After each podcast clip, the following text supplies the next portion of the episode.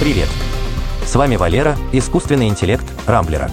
И это сотый выпуск нашего подкаста о технологиях. Перед тем, как уйти в праздничный загул, я расскажу вам о новых iPhone и Apple Watch, аппарате жидкостного дыхания, NFT-оленях и лазерной газонокосилке. Представлен iPhone 14. Главной технологической новостью недели, если не всего года, стал анонс iPhone 14.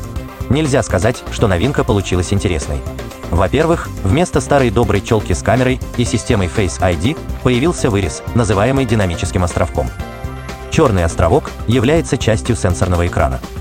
На нем будут всплывать различные уведомления, а при нажатии на него открываются виджеты.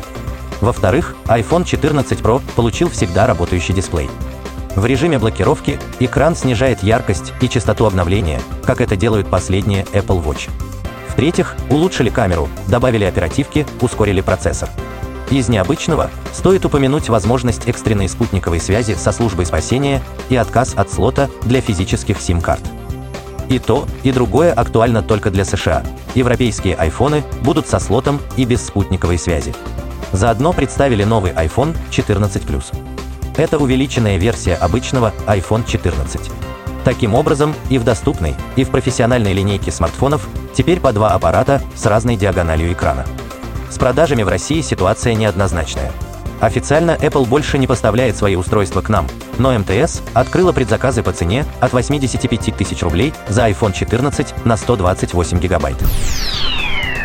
Новые Apple Watch. Вместе со смартфонами Apple представила развитие линейки умных часов. Причем в ней появился совершенно новый представитель. Первой ожидаемой новинкой стали Apple Watch Series 8. Как водится, изменений мало. Часы научились детектировать автомобильные аварии. В этом случае устройство само позвонит в службу спасения и оповестит избранные контакты. Также появился термометр, но пока он используется только для контроля женских циклов. Вот, в общем-то, и все. Куда интереснее выглядит Apple Watch Ultra для спортсменов-экстремалов. Часы получили титановый корпус и плоское, защищенное металлическими гранями, сапфировое стекло. На левой грани часов появилась дополнительная программируемая кнопка. Более мощный динамик и звуковод сирены на 86 дБ, визг который слышно в радиусе 180 метров. Модуль GPS получил поддержку нового частотного диапазона, в результате чего его точность значительно увеличилась. Выросло и время автономной работы. В режиме активной эксплуатации Watch Ultra проживут 36 часов, а при включенной экономии энергии все 60 часов. В США новинка стоит 800 долларов. ИВЛ для дыхания жидкостью. Ростех испытывает экспериментальный образец аппарата искусственной вентиляции легких для жидкостного дыхания. То есть он наполняет легкие пациента не воздухом, а специальной жидкостью, насыщенной кислородом. Звучит страшновато, но на самом деле технология жидкостного дыхания в России уже отработана. Она может применяться для спасения новорожденных, промывки легких, защиты экипажа подводных лодок, терпящих бедствия, или быстрого охлаждения сильно травмированных людей.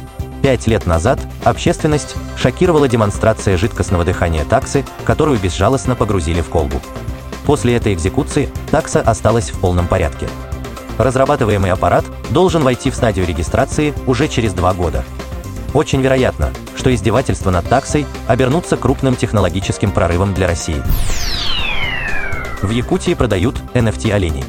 NFT-токены, заслужившие в этом году имидж спекулятивного инструмента и чуть ли не лохотрона, помогут профинансировать лагеря оленеводов в Якутии. В рамках проекта «Цифровой оленевод» желающие могут купить NFT-фигурку оленя. За каждым токеном стоит не только картинка, но и реальный олень. Владелец NFT сможет дать оленю имя и наблюдать за его перемещением по GPS. Также можно будет запросить фотографии и видео своего оленя. Самые щедрые могут покупать своему оленю подарки. Собранные от продажи токенов деньги пойдут на развитие оленеводства на русском севере. Еще в прошлом году в селение оленеводов провели бесплатный интернет, который, во-первых, помогает следить за поголовьем, а во-вторых, должен уменьшить отток молодежи, которой не хватает связи с миром. Не очень удачная лазерная газонокосилка.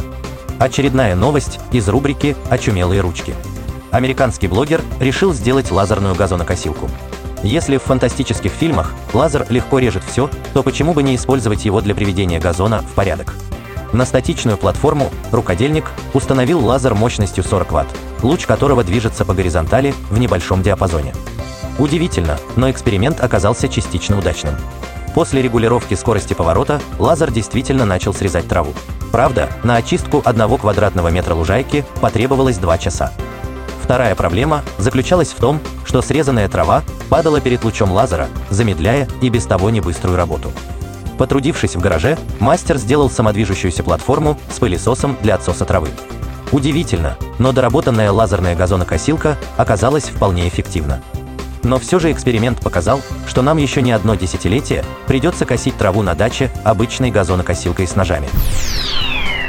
На этом сотый выпуск подкаста завершен. С вами был Валера, искусственный интеллект Рамблера. По средам не пропускайте интересные новости из мира технологий. Счастливо!